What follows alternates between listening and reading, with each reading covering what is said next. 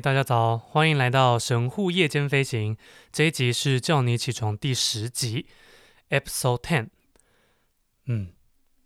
录节目录到现在也已经眨，就是啊都有嘛，一转眼之间呢，又来到第十集了。每个礼拜一集的话，也都过了十个礼拜了。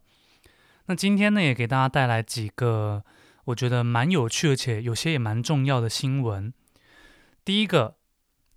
在讲新闻之前，要不要先讲一下自己的事啊？好，我刚刚呢，今天今天是十二月十号，然后呢，今天我们的公司的 bonus 下来了。虽然我在上一集应该有就是多多少少抱怨了一下我们公司的 bonus 的那个制度这样子，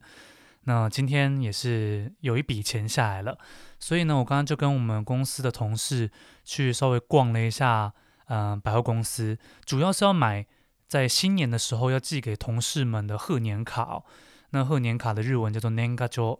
那大部分的同就是公司的同事呢，都会寄给比较上面的部长啊，或是社长来表示，就是有点刷存在感的概刷存在感的概念啦。哦，那就是我们这些小职员呢，也不外乎就是要买一些 Nengajo 嘛。对，那结果我们刚刚买完以后，在要离开的时候，就发现，哎，墙壁上有贴海报，就是写说有北海道的物产大会哦，他在顶楼办的，那就有很多北海道来的商家，就是摆了很多地摊这样子。那我们就是两个人就上去看了一下，哇靠，卖超级多，看起来都很好吃的东西，像是一堆海鲜冻啊，他那很多卖一些海鲜冻饭，有上面都放一堆像鲑鱼卵啊。哎，我真的有些日中文忘记了。鲑鱼卵伊库拉嘛，然后还有乌尼，乌尼是海胆嘛，还有像波汤 A B，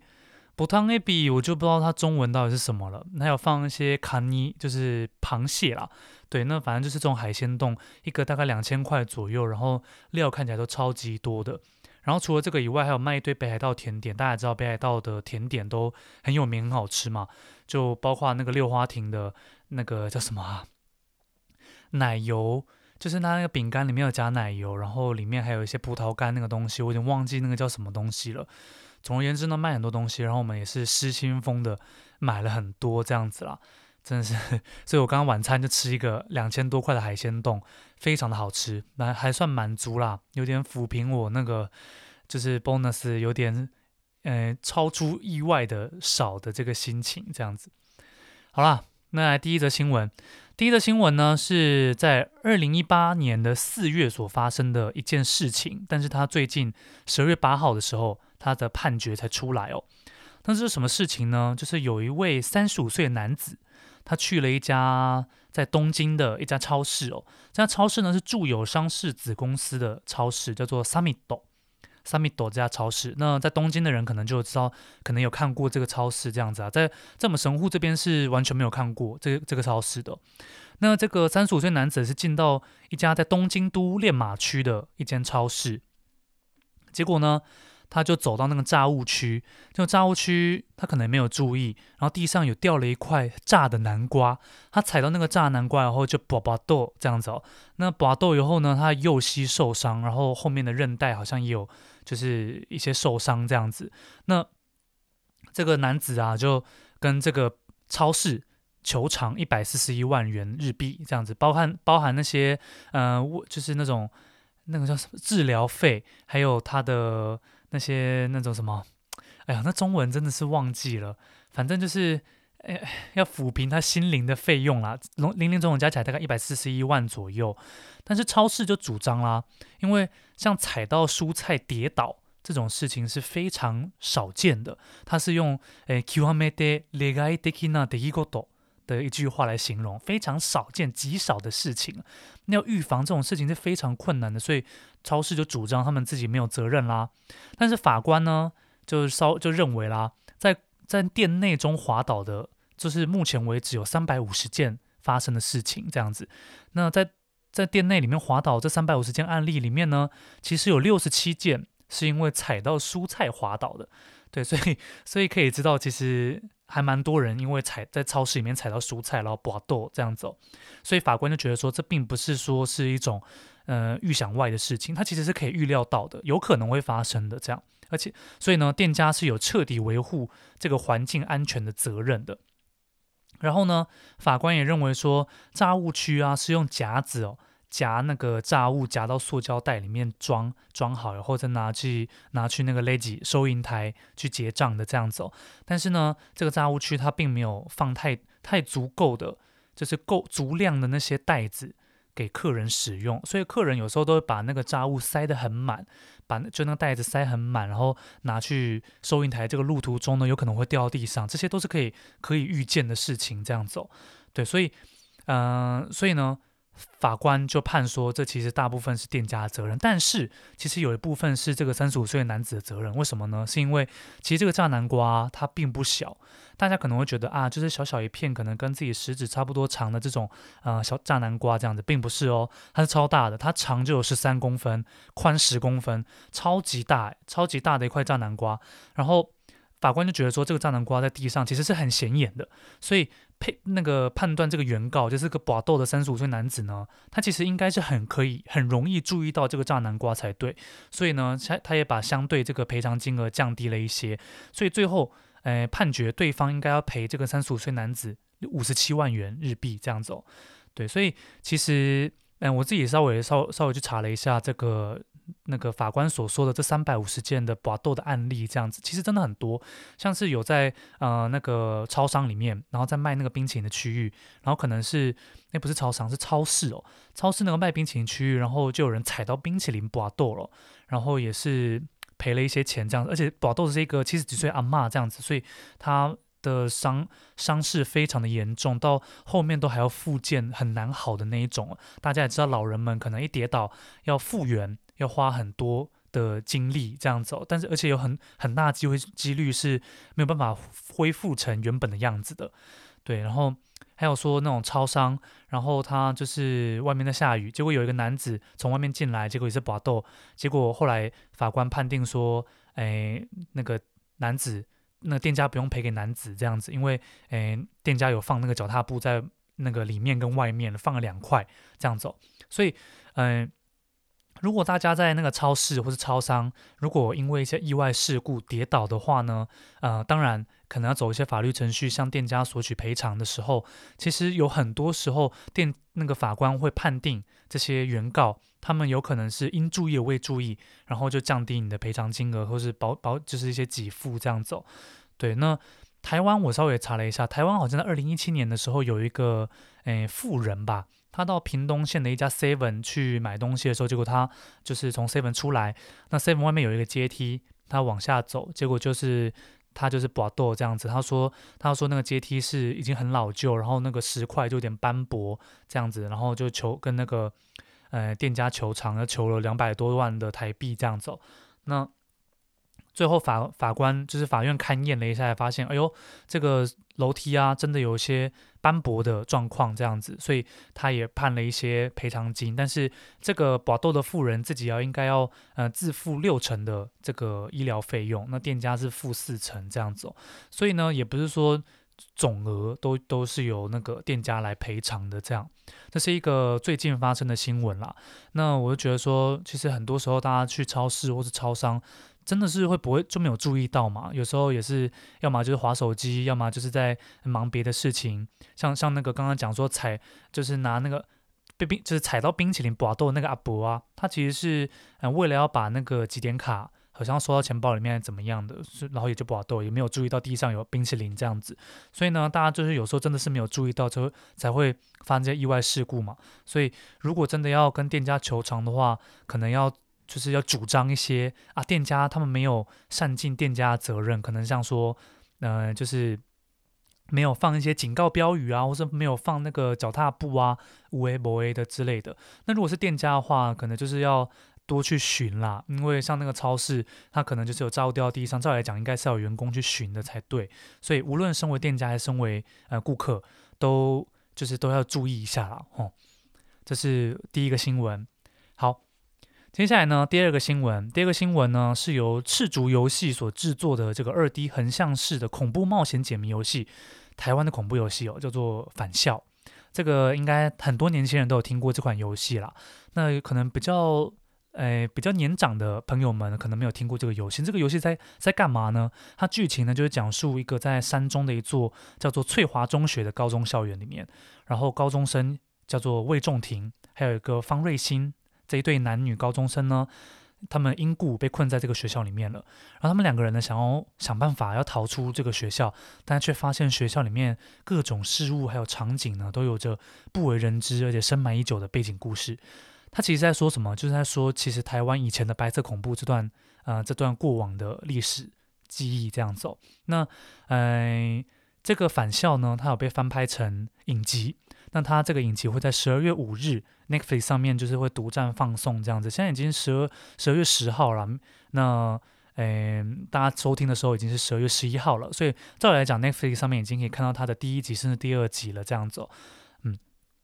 然后呢，我因为我自己其实要玩恐怖游戏，其实不太敢，所以都是看一些别的实况主去玩。那我就有看到，其实它里面有还蛮好玩的玩法的，就是你可能你控制里面的高中生，然后你可能可以去捡那个脚尾饭卡布威本嘛。那卡布威本大家都知道，就是可能是要祭拜王者的。那个饭菜这样子，那在游戏里面呢，你就是要把卡布威崩放在地上，然后去吸引那些挡路的鬼来吃卡布威崩，然后你就要闭气走走经过那个鬼这样子。如果你闭气中中间突然断掉的话，鬼就会发现你，然后就就来追你这样子，就还蛮有创意，蛮有趣的。那呃里面就是还有游戏的音乐啊，其实也他们这这个整部。整个游戏还有它，它其实有翻拍成电影嘛？那在游戏的音，就是原本这个游戏里面有音乐呢，是由台湾作家一个叫诶张卫凡所担任的。那他就是加入了很多邓雨贤作曲的一些戒严时期的禁歌，像《四季红》、《月月夜愁》，还有《望春风》跟那个《雨夜花》这样子。《望春风》，我想大家应该诶有听过。《望春风》这首歌，哎，我这边稍微放一小段，然后这首，哎，这首呢是陶喆所翻唱的，大家听一下。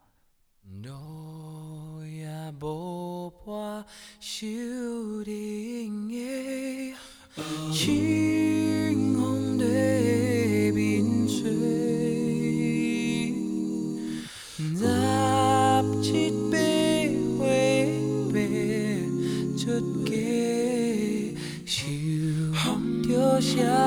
脸。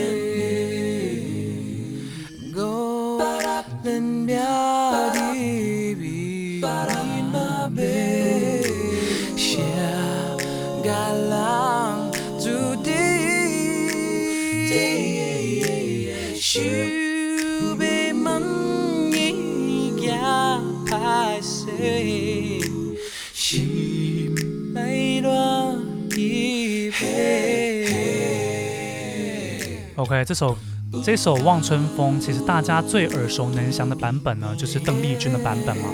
那我放的是陶喆的版本，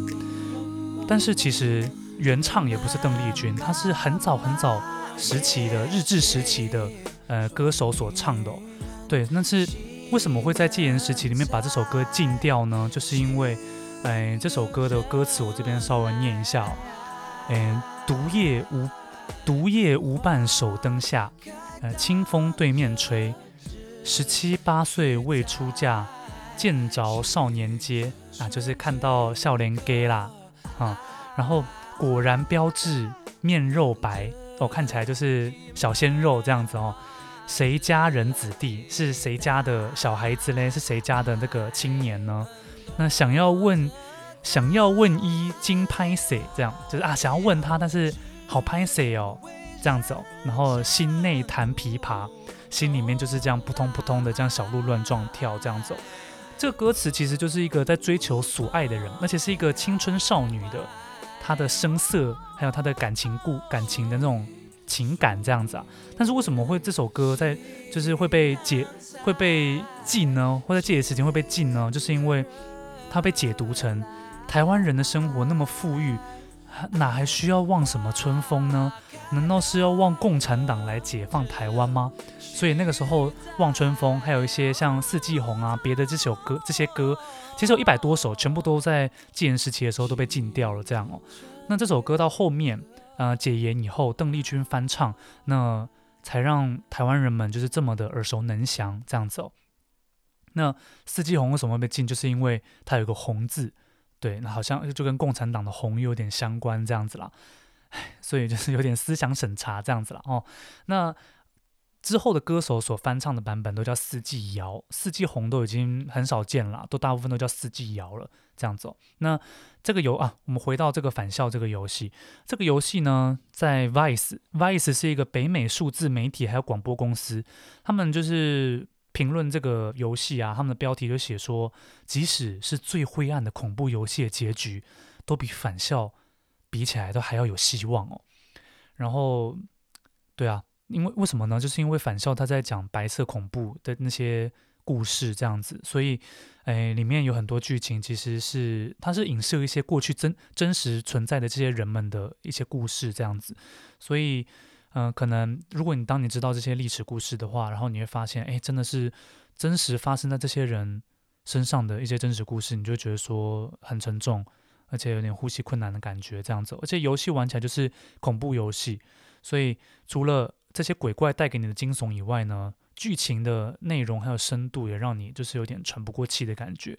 那在二零二零年今年的二月的时候，返校还有他的下一个作品《还愿》这两个作品呢，都被纳入哈佛大学的燕京图书馆做馆藏。然后供师生教育目的使用哦，所以我觉得真的也算是另类的一种台湾之光啦。我说这个，诶，制作团队这样子，对。那我刚刚讲到这是影集嘛，在十二月五号的时候会在 Netflix 上面放送。那它当然有呃电影。电影的话是徐汉强拍的，那徐汉强的这部还诶返校这部电影呢，在台湾其实在去年就已经上映了，二零一九年九月二十号就已经在台湾上映了，但在日本呢还要等到明年二零二一年的七月才会上映这样子，所以整整晚了大概快两年，在日本才可以看到诶返校这部台湾电影这样子。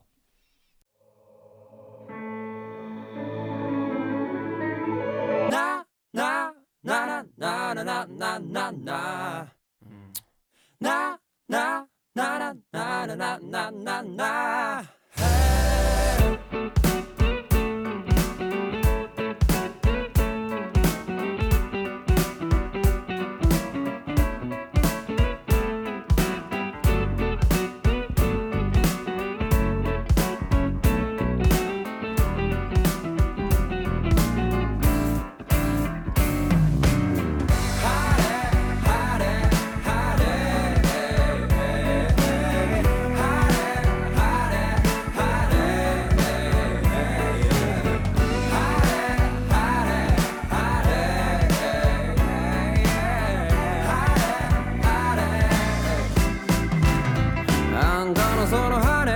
下がった青さこに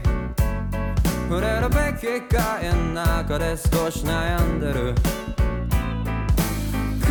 にしない方がいい真実もあるから知らない方がよかったなんて言わないでいて。何があってもずっと大好きなのに。どんな時もここにいるのに近すぎて見えなくて無視されて。雨の中一人行くあんた心の中でささやくのよ。そっちにいてはダメと聞かないふり続ける。あんた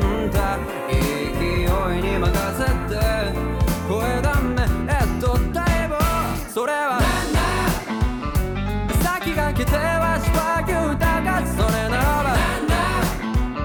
なんでなんも聞いてくれんかったその顔はなんだ花咲く街の角近さあの時の笑顔はなんだあの時の涙はなんちゃったたまには大胆に攻めたらいい時には慎重に歩めばいい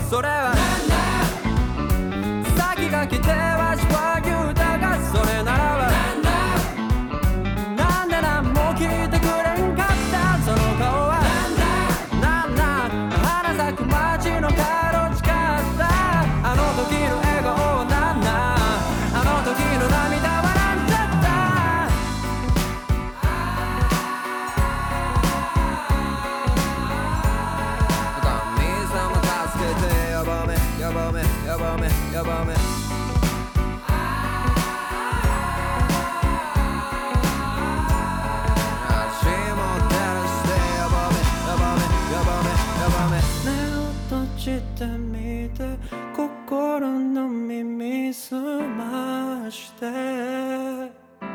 優しい気持ちで答えを聞いてもう歌わせないで。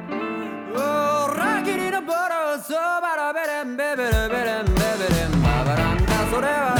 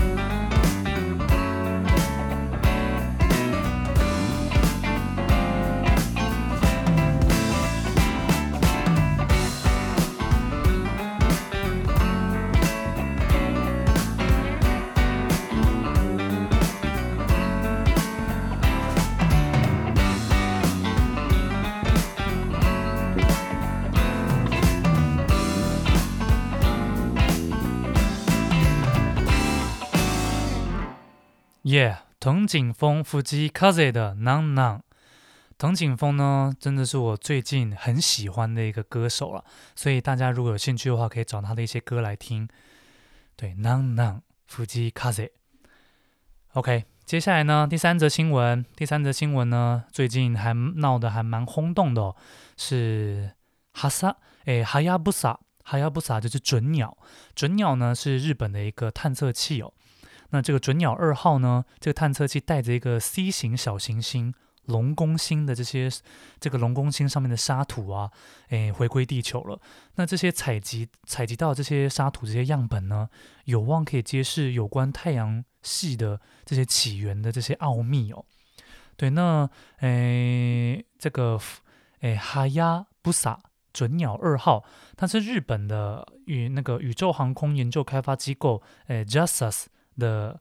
嗯，这个他们所开发出来的，那这个龙宫星呢，直径是零点七公里，就是七百公尺。那然后它的距离是在地球跟火星之间，它绕着太阳转。那大家也知道嘛，地球是地球啊，这些火星、其他行星都绕太阳太阳转的嘛。那火星在比较内，不是地球在比较内圈的部分，然后火星是在比较外圈的部分哦。所以基本上火星的温度都会比地球还要来的低，这样子啊，因为它离太阳比较远。然后这颗龙宫星呢，是在地球还有火星之间，然后绕着太阳转，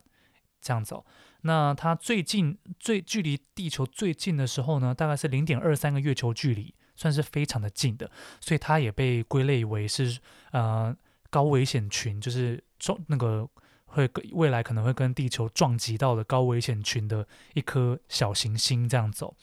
那为什么会叫龙宫星呢？是因为大家也知道，日本的民间传说，海龙王在海底的住所叫龙的宫殿嘛。那浦岛太郎呢，他就被这个海龟带领到这个这个龙的宫殿。那当这个浦岛太郎浦岛太郎回来的时候呢，他就带着一个神秘的盒子。所以这个准鸟二号，他带他就是回地球的时候呢，也会带着一个类似就是有充满这个神秘沙土的这个盒子这样子哦。那在二零一二年的时候。诶，准鸟二号就被研究团队他们这筹备要研发这个东西，这样子，在二零一四年的时候就就历经了大概两年八个月，准鸟二号就被开发出来了。然后呢，Justice 就把这个准鸟二号呢移到他们的发射地，在种子岛。种子岛的话，就是在九州最南端鹿儿岛下方的一个很长长形的岛屿了。哦，然后在同年的十二月的时候。他们那个准鸟二号就从种子岛发射了，这样子。那它当然是有火箭带上去的。大家也知道，这种探测器啊，它上面其实不可能会装些诶推进器什么之类的，不会装这种。因为如果你要从地球离开的话，你需要非常大的动力，你要摆脱地心引力，所以诶基本上这个探测器上面的推进器啊是没有没有这样的一个。哎，火力的啦，没有这样的一个速度可以脱离的，所以基本上都是要用别的火箭来带动。对，那他他们当然也是用种子岛在用别的火箭把这个准鸟二号带上去了。好，然后呢，在二零一五年的十月的时候，JAXA 才把这个准鸟二号这个目的地呢命名为龙宫，意思是说它其实原本并不叫龙宫的，它原原本的名字其实是一串数字，就跟其他大大小小无数个天体一样，它们的名字都是一串数字这样子。所以在准鸟二号成功上星，就是飞到外太空以后呢，这颗小行星才被叫做龙宫这样子。好，然后呢，诶。过了三年，二零一八年的时候，准鸟二号呢就成功的拍摄到那个龙宫的很清晰的照片了。这样子，那在同年的六个六月呢，准鸟二号它就抵达这个小行星的上空了。好，接下来从二零一八年的十月一直到二零一九年的十一月，大概一一年有一个月的时间呢，他就进行了各种的探探测。首首先呢，他们就朝那个龙宫这颗小行星投放了一台。很小的小行星地地表探测车这样子来收集这个小行星的表面资料，然后把这些资讯呢回传回传回来这样子。那另外呢，他们需要想要带回这些沙土的样本嘛？但是这颗小行星其实很小嘛，直径才七百公尺，它表面也没有什么沙土可以，就是不像我们那个外面泥土一把抓这样子，并不是，它就是一个呃蛮蛮结实的表面的。所以他们为了要带回这些泥土样本，所以他们就。这颗这个准鸟二号呢，向龙宫这个小行星表面发射一颗大金属弹，然后就砰，然后就炸到这个小行星，然后小行星被击中了以后呢，就喷了一堆泥土喷起来这样子，然后这个他们再把这个喷起来的泥土呢，诶收集起来，然后要带回带回地球这样子，差点讲说带差点讲成带带回台湾了，带回地球对，然后。然后呢，还有最后，他们还放了一些小型的探测机器人，来看看这个龙宫它的内部状况，还有重力的状态，这样子。好，然后在二零一九年的十一月十三号，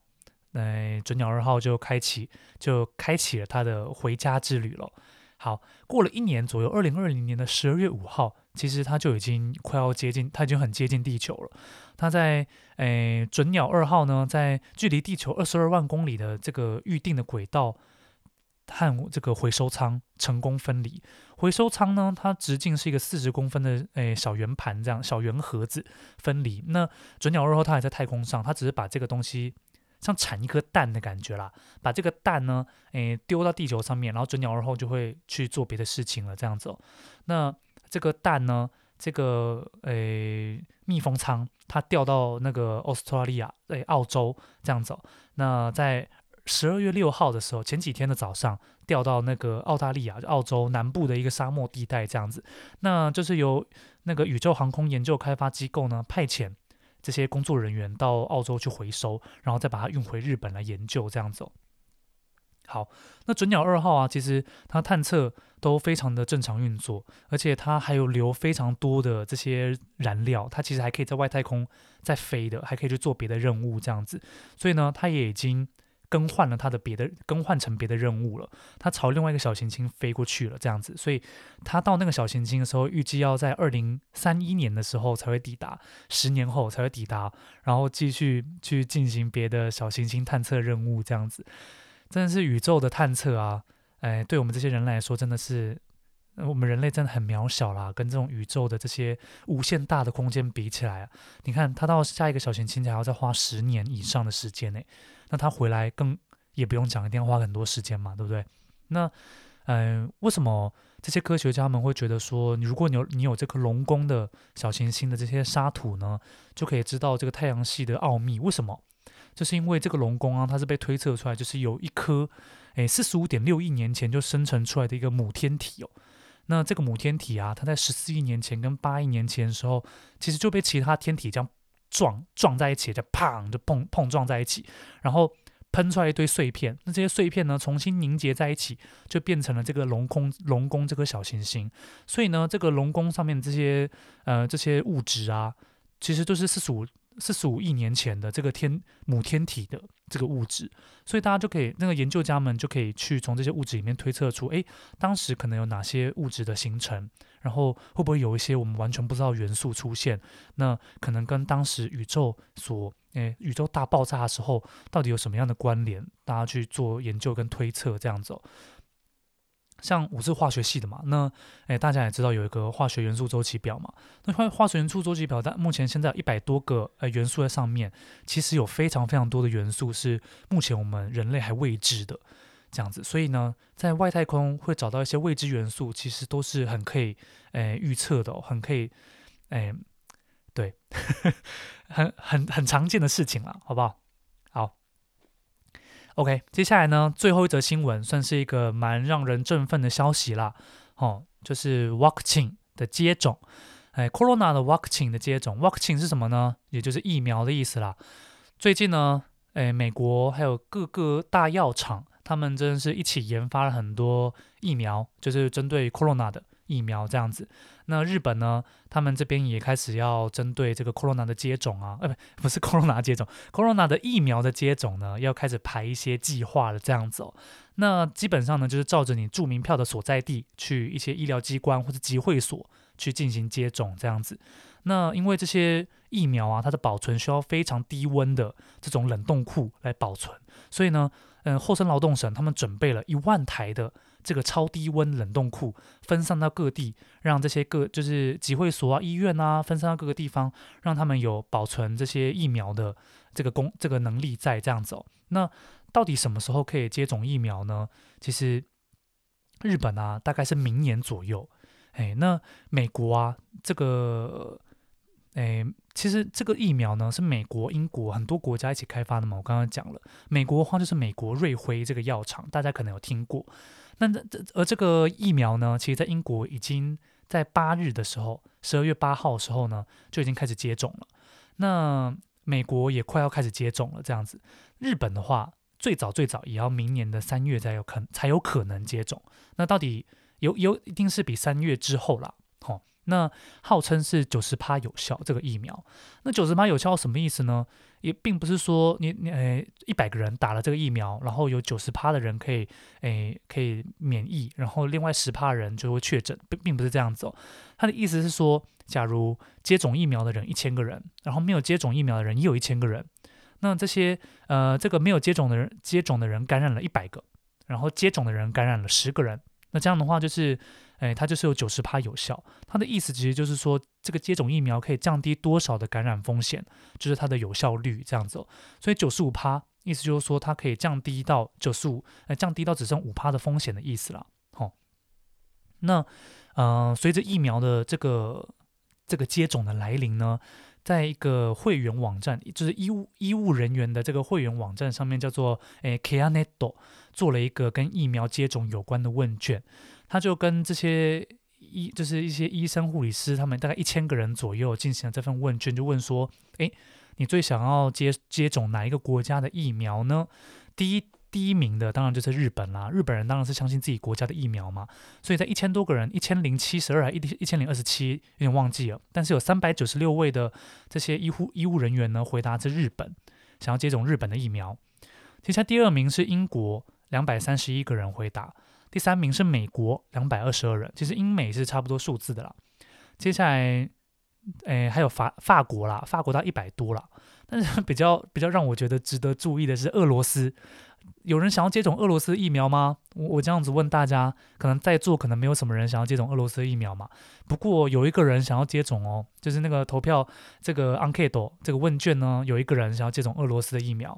然后还有中国的疫苗，有没有人想要接种啊？日本人这些医生们呢，没有人想要接种中国的疫苗，所以中国疫苗接只想要接种中国疫苗的人呢是零人哦，一千多个人里面是零人这样子。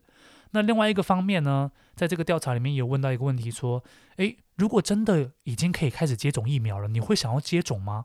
那大概有三十八点八趴的人，大概四百人左右，他们回答是不想不想接种，六成的人想要回就回答想要接种了，好、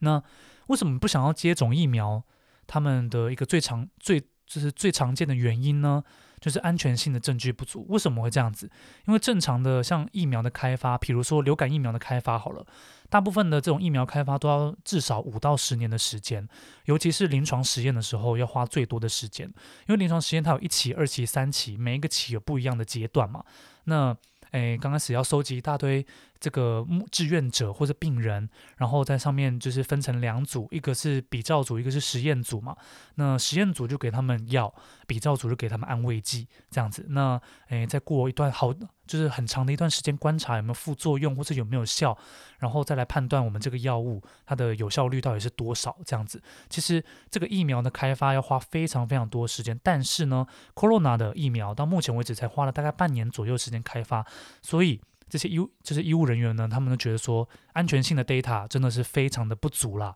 而且英国八号已经开始施打了嘛，那在施打个一千个人里面呢，有两个人，两个医务人员呢，他们自己也打了，然后打了以后有非常严重的过敏性的症状这样子。所以呢，英国那边也讲说，哎哎，如果你有很严就是很严重的过敏史的话呢，就是请拜托不要打这个 vaccine，就是不要打这个疫苗这样子哦。对，那。就变成这种你先打我 OK 的这样的状况了哦，大家都不想要打这个疫苗，然后诶那个我我我没关系没关系，你先打你先打这样子啦。哦，那诶台湾呢？台湾到底什么时候可以打这个疫苗呢？陈时中有讲啦，嗯，陈时中讲说不会早于明年三月，意思是什么？意思也说就是明年三月之后啦。哦，就跟日本其实是差不多时程的吧，但是其实台湾呢是有时间跟条件可以去等待其他更好的疫苗出现的。现在的疫苗，嗯，最好最好的大概有效率九十趴或或九十五趴左右，意思是说其实还是有五到十趴的几率是它是没有效果的。那台湾呢，大家也知道，目前台湾的状况相较于其他国家，呃，比起来真的是非常的好啦。也不是说非常好，几几乎已经是 top 了，好不好？别的国家可能还在，诶，为了这些病床爆满或者是医护人员短缺的这个情况在苦恼的时候，台湾的人还是，呃，舞照跳，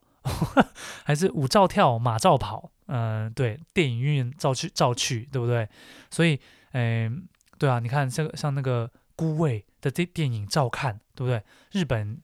现在也是第三波、第四波来了，这样子哦。所以其实台湾现在的条件跟状况呢，其实也没有那么的，诶，这个疫苗的这个需求没有那么的快，没有那么的急啦。不像是日本，真是哇，每一年都一千，不是每一年，每一天都一千多个人的新确诊。那不用更不用讲欧美国家，真的是大爆炸的状况这样子哦。对，所以其实台湾人呢，也不用说在台湾的台湾人啦，也不用说太紧张。但是在日本的台湾人呢，我就觉得有点。呃，可怕啦，吼，因为很很多人如果在明年三，如果真的日本在明年三月开放疫苗的接种的话，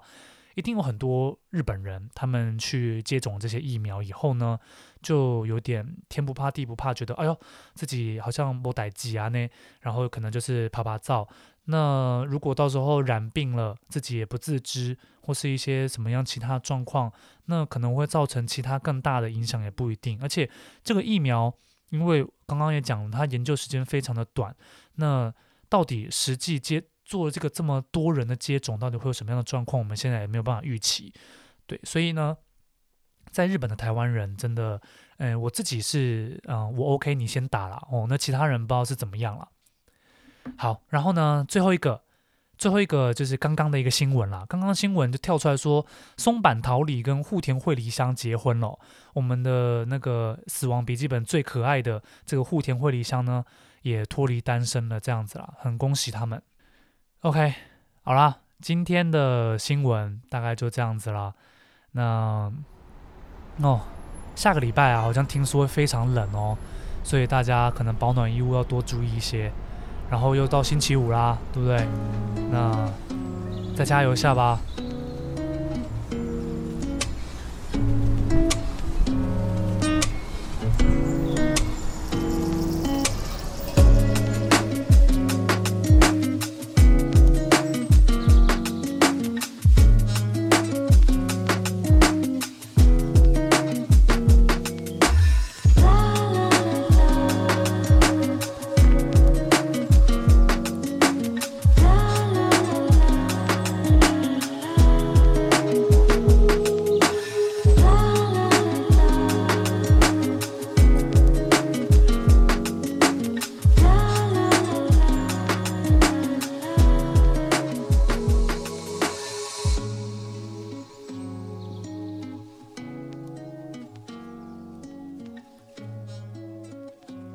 拜，下礼拜见。